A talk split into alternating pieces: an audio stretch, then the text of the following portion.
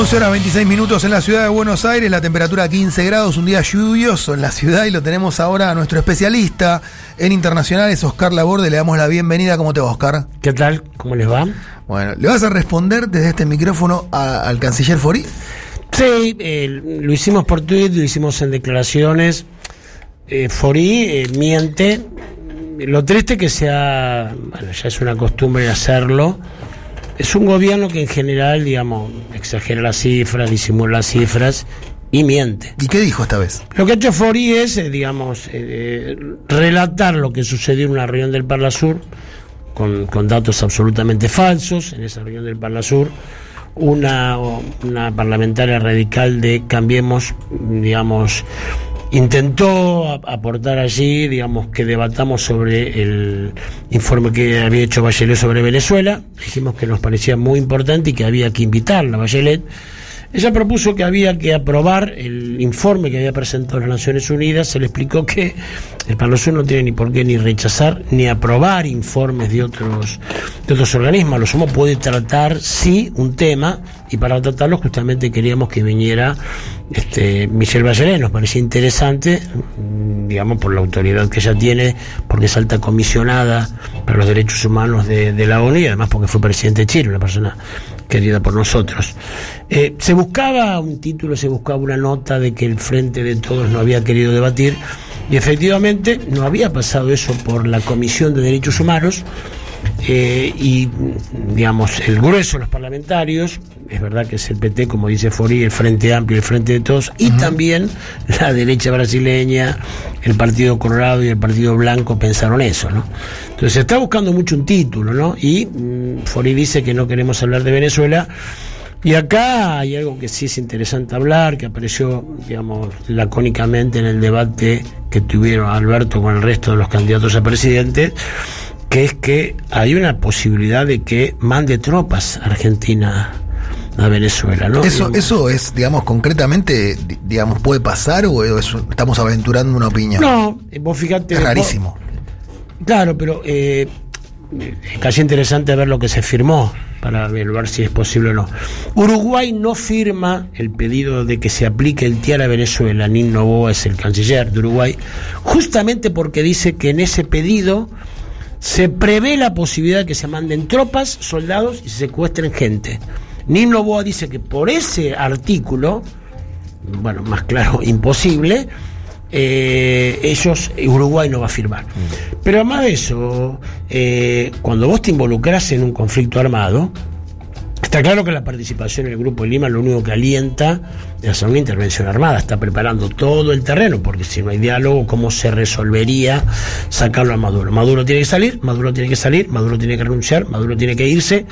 ¿Cómo se haría si no es con y con un acuerdo? La otra manera es la intervención armada. Bueno, Colombia ya ha dicho que tiene disposición para eso.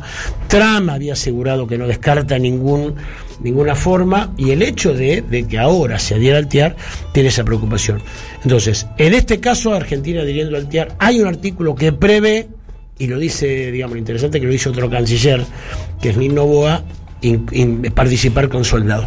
Pero además, si vos entras en un conflicto armado con un país, evidentemente el país no se va a quedar en su lugar tratando de defenderse, sino que naturalmente tratará en un conflicto armado, digo yo, de tomar otras represalias. Es lo que, digamos, le, advirtió Alberto en el debate a Macri. Es decir, ¿tiene conciencia el gobierno argentino lo que, en lo que está involucrando a un país en un conflicto donde hay una dinámica de la guerra, que todos la conocemos, digamos que se sabe cómo comienza, no ni cuándo ni cómo termina, ni cuáles son las consecuencias. Bueno, hay miles de experiencia en la historia, ¿verdad? Así que le dijimos a Fori eso, y, y, bueno, él también mintió, incluso con- con- simulando un llanto, digamos, repentino. Es la segunda cuando, cuando le- sí, no, es la, es la, digamos, podemos enumerar más. Esa fue la más llamativa, porque él eh, fue un poco patético, profe, porque era era una reunión de técnicos, tal es así que no había ningún otro canciller que Forí, porque una reunión de técnicos. Para el acuerdo faltaban muchas cosas. Y él, bueno, simula, digamos así, que llama por teléfono al, al presidente, llora en ese momento, anunciándole la firma del acuerdo. Un acuerdo que, por supuesto, falta una cantidad de pasos que no se van a dar. Entonces, ese estilo de anunciarle a, la nación de que se ha firmado un acuerdo, bueno, estallando en Santos por eso, es una costumbre. Ahora, Oscar, eh, estamos hablando con Oscar Laborde, el especialista en internacionales de Siempre Soy.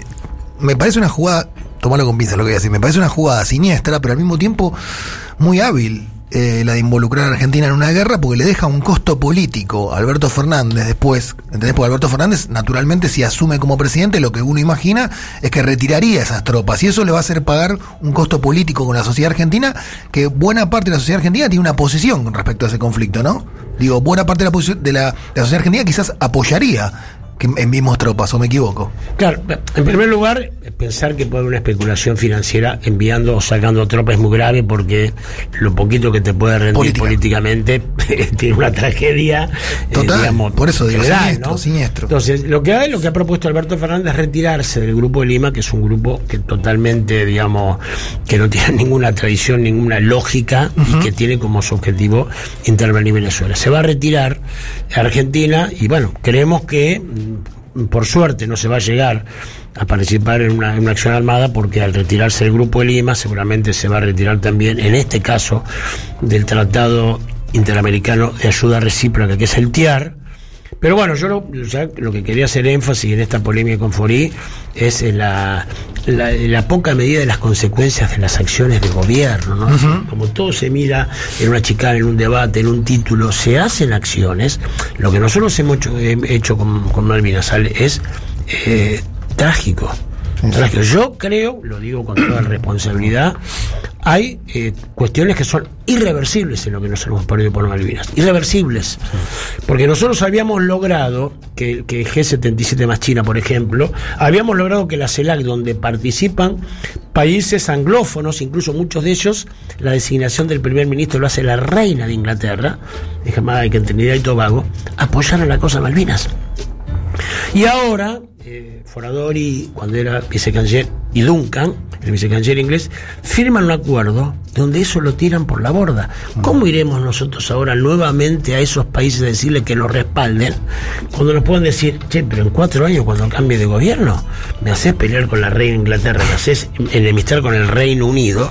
Entonces yo lo, creo que lamentablemente, a pesar del esfuerzo, aparentemente por lo que yo conozco rápido que vamos a hacer para volver el tema Malvinas, es una consolidación muy lenta la que se produce en lo internacional y se demorona rápidamente, ¿no? porque finalmente el gobierno de Macri es el que conduce el Estado durante un periodo y en esa conducción prácticamente reconoció al dar, eh, digamos, permiso de pesca, al, al, plantear que hay que sacar las trabas. En el acuerdo de Forador y Duncan, insisto, el de los dos vicecancilleres, habla de eliminar las trabas que impiden el funcionamiento del comercio. Eso es literalmente ah.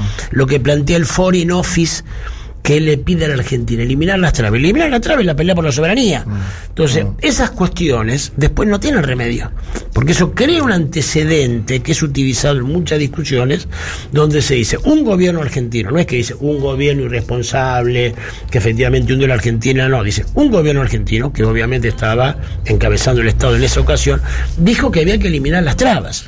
Entonces, eh, se juegan con cosas, como se diría la canción, que no tienen remedio. Yo no, sé si, si registra antecedentes que un gobierno en retirada, volviendo a lo de Venezuela, involucre a un país en una guerra. La verdad que debe haber pocos antecedentes. No, porque hay hubo un intento ahí de, Uribe, digamos, cuando se retiraba de, de, la presidencia de Colombia, y ahí la virtud de la integración, ¿no? Porque en aquella ocasión la UNASUR todos recordamos, se evitó un conflicto donde Uribe, envalentonado, con un Chávez, digamos, contestador, con dos ejércitos muy poderosos en la región, estuvieron ahí, a un trino. Yo me acuerdo que estuve en, agosto del 2011 casualmente en Colombia y vi en todas las tapas de los diarios cómo se recordaba que hace un año casi le entraba en guerra y no, y lo saludaban a Néstor Kirchner como el Zamoré, digamos, de aquella ocasión, porque estuvieron un triste de entrar en guerra. Igual puede ser un poco naif, pero para intervenir en un conflicto extranjero lo tiene que aprobar el Congreso, ¿o no? Eh, claro, claro, pero, eh, digamos,